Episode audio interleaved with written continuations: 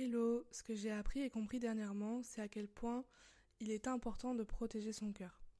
Le proverbe 4.23 nous dit Garde ton cœur plus que toute autre chose, car de lui viennent les sources de la vie. Et au début de ma foi, et même encore euh, maintenant, je réalise à quel point je dévoilais bien trop ma vie personnelle.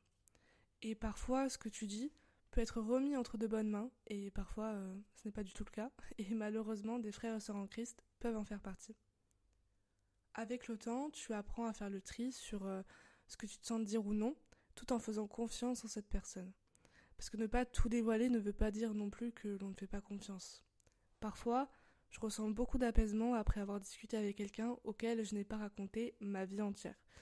Et tu te dis, ok, j'ai pu l'aider, parler avec elle, sans me dire, oh non, là t'as encore beaucoup trop parlé.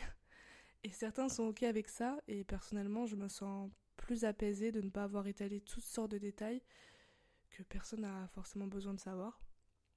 Après, on peut donner sa confiance et parler de tout plein de choses à qui on veut, mais je pense que c'est important de faire le tri et de choisir la bonne personne que peut-être Dieu nous aura mis sur notre chemin à ce moment-là. J'ai aussi compris il y a quelque temps que lors d'un conflit, répondre avec sagesse m'a fait tellement de bien.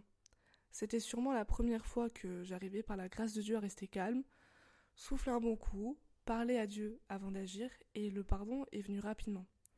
Ne nourris pas ton cœur de colère, parce que cela ne t'apportera rien du tout, mais nous sommes des êtres humains avant tout, alors dans ces moments-là, dirige-toi vers Dieu et il remplira ton cœur d'amour, de sagesse et de paix. Je termine avec deux versets. Une réponse douce détourne la fureur, une parole blessante excite la colère, et car là où est ton trésor, là aussi sera ton cœur. Je crois que c'est un de mes versets vraiment préférés. Soyez bénis.